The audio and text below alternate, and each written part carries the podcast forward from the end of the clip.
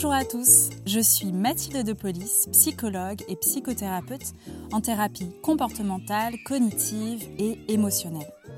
Bienvenue dans Mouvement, le premier podcast pour décomplexer et parler librement de nos émotions. Un podcast qui nous met en action grâce à la libération de la parole autour de ce sujet qui nous concerne tous. Mouvement a l'ambition d'être un point de repère qui nous permet d'aller plus loin sur nos émotions. Avant de vous embarquer dans ce nouvel épisode, j'aimerais vous parler de mon projet Mouvement. J'ai créé pour vous deux programmes en ligne. Mon objectif avec ces programmes est de vous aider à mieux identifier, comprendre et vivre avec vos émotions. Accessibles à tous, ces programmes ont été conçus pour être suivis à votre rythme, selon vos envies et le temps que vous choisissez d'y consacrer. Nous avons de nombreuses croyances autour des émotions. Nous pouvons avoir tendance à imaginer que le fait de les cacher peut donner l'image de quelqu'un de fort, de courageux. Ces croyances sont ancrées, pourtant elles nous desservent bien souvent. Dans ces programmes, je m'appuie sur des études sur l'intelligence émotionnelle, les thérapies comportementales, cognitives et émotionnelles, ainsi que mon expérience en cabinet, pour vous proposer des vidéos ludiques accompagnées d'un guide pratique et d'une boîte à outils. Si vous êtes curieux de découvrir mes outils, que vous souhaitez mieux vous connaître et vivre plus en sérénité, rendez-vous sur mon site internet mouvement.mathilde-depolice.fr. Je compte sur vous pour en parler autour de vous et maintenant, place à l'épisode.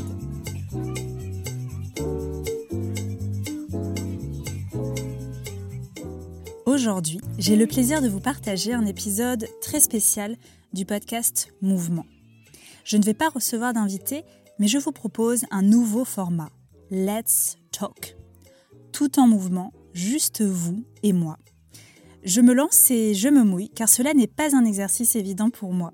J'ai embarqué mon micro et je suis allée me balader en ayant l'envie de vous en dire plus sur mouvement et ma relation aux émotions. Pour ce deuxième épisode, je vous partage ma relation à la tristesse, comment j'ai appris à l'accueillir après de longues années en avoir peur.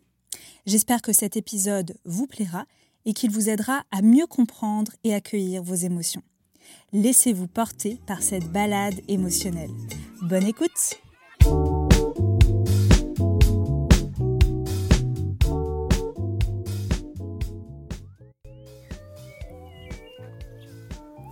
Bonjour à tous, on se retrouve pour ce Let's Talk numéro 2.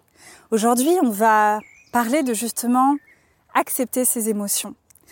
Par rapport à mon cheminement, mes réflexions, en souhaitant peut-être vous en dire un petit peu plus sur mon histoire, ma manière de fonctionner, pourquoi aujourd'hui j'en suis arrivée à créer mouvement, qu'est-ce que j'ai pu travailler sur moi, qu'est-ce que j'ai compris de par mes études de psychologie et aussi bah, mon expérience en libéral, ce que tous mes patients ont pu m'apporter et de vous le délivrer aujourd'hui, de vous partager, que ce soit des réflexions, peut-être aussi des manières de voir les choses, des mots, de démocratiser aussi euh, ces émotions, puisque on a mal appris, je pense, et qu'il y a beaucoup de choses à déconstruire et à reconstruire.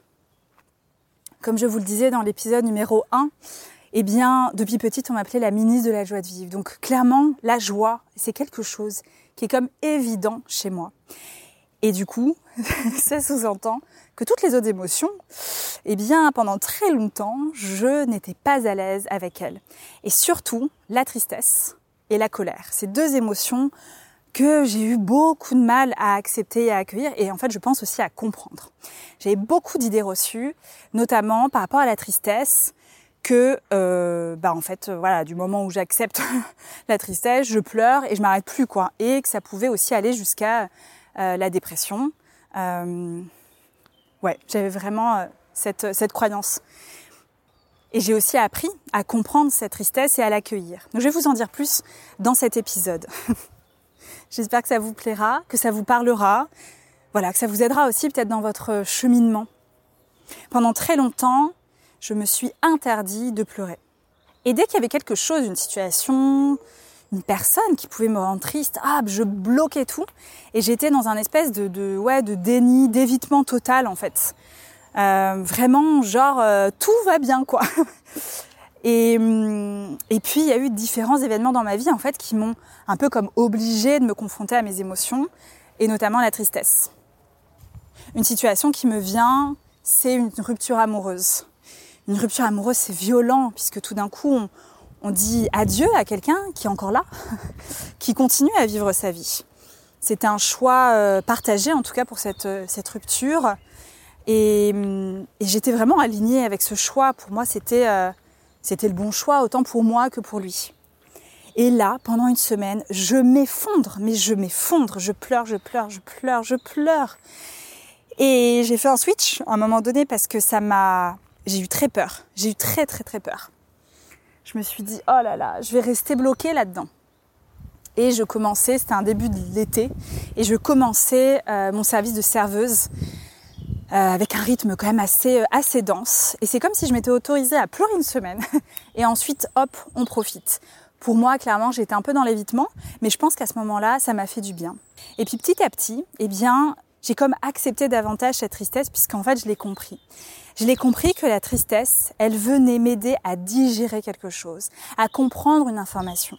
Par rapport à cette séparation, j'étais vraiment en accord. Encore aujourd'hui, je me dis, mais en fait, heureusement qu'on a décidé de mettre fin à notre relation.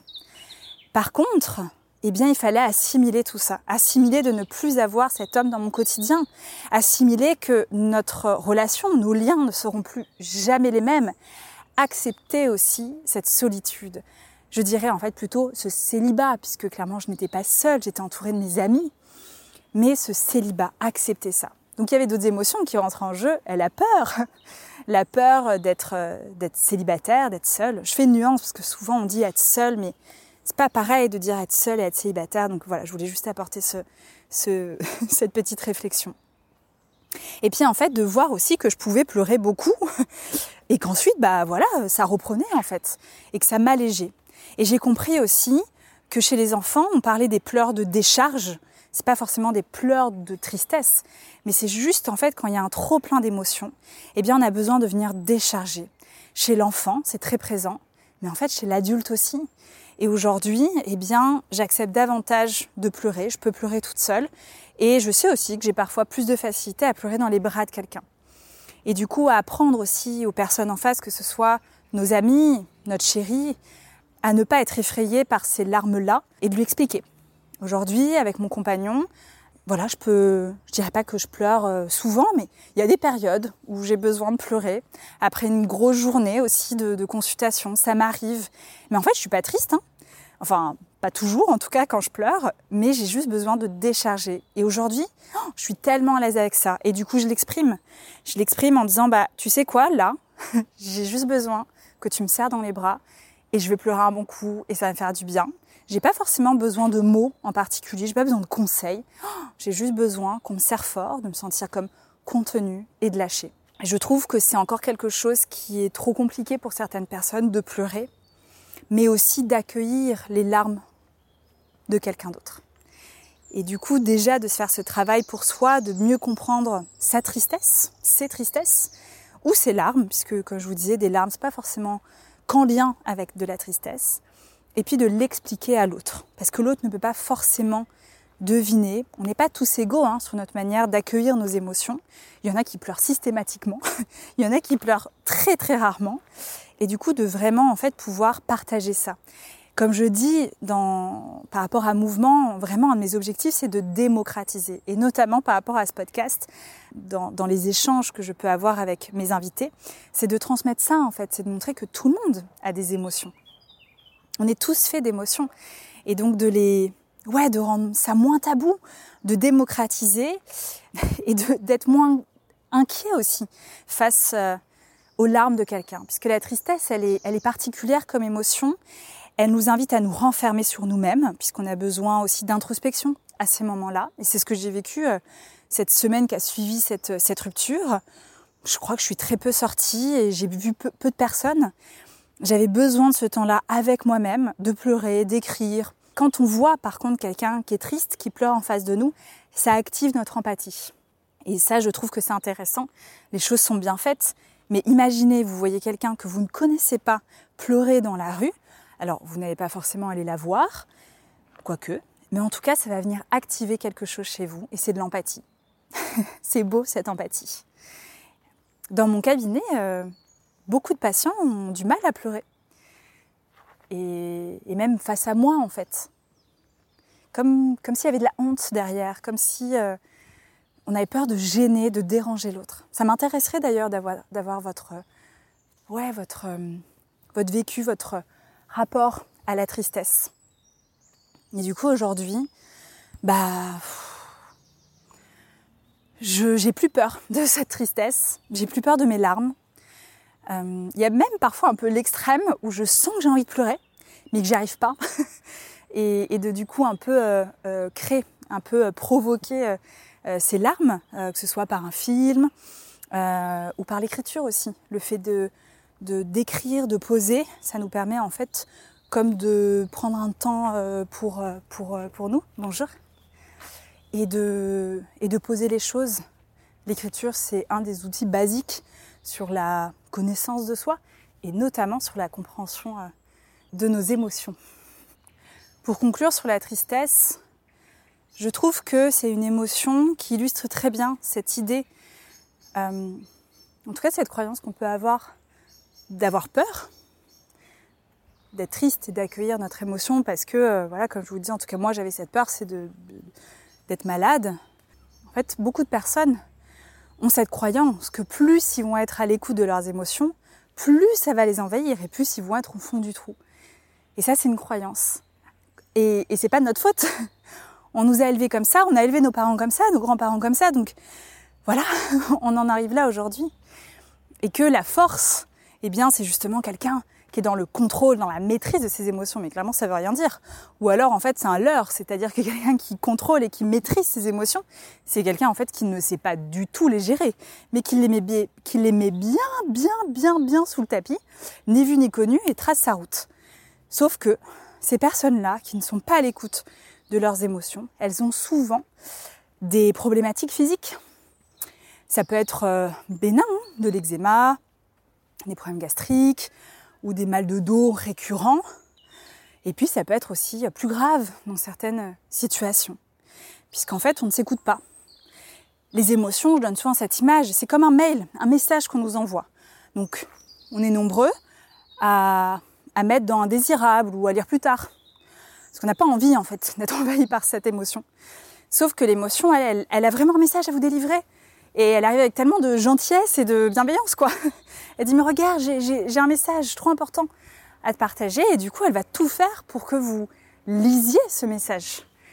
Donc, tant que vous les ouvrez pas, elle va trouver d'autres manières de vous dire à un moment donné, hé, stop, on s'arrête là. On pourra d'ailleurs faire un épisode, si ça vous plaît, sur les crises d'angoisse. Moi, les crises d'angoisse, c'est quand j'ai découvert ça euh, pendant mes études, j'ai été euh, fascinée de comprendre en fait ce qu'était une crise d'angoisse. Donc euh, avec grand plaisir de, vous en parler. Pour le prochain épisode, je pense vous parler de la peur et de revenir sur des choix de vie très importants que j'ai pris pour moi et qui ont fait euh, la vie que j'ai aujourd'hui. Je vous souhaite à tous une excellente journée. J'espère que ce nouveau format de podcast vous plaît. Euh, n'hésitez pas à me le dire. Et n'hésitez pas aussi à parler de mouvement, de ce podcast, de le partager autour de vous si vous pensez que ça peut aider d'autres personnes. À bientôt!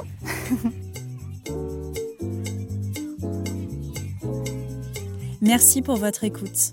On se retrouve très vite pour un nouvel épisode. Si vous souhaitez aller plus loin sur vos émotions, je vous laisse découvrir mes programmes en ligne, mes cahiers ludiques et plein d'autres outils sur mon site mouvement www.mathilde-depolice.fr. Je réalise et monte ce podcast toute seule. Alors, si vous aimez cet épisode, je vous invite à vous abonner, le partager autour de vous et à laisser un avis sur iTunes Apple Podcast. Cela vous prendra quelques minutes, mais me donnera beaucoup d'énergie. On se retrouve sur mon compte Instagram, at Mathilde Psy, pour plus d'astuces et de contenu ludique autour des émotions. À très vite pour un nouvel épisode.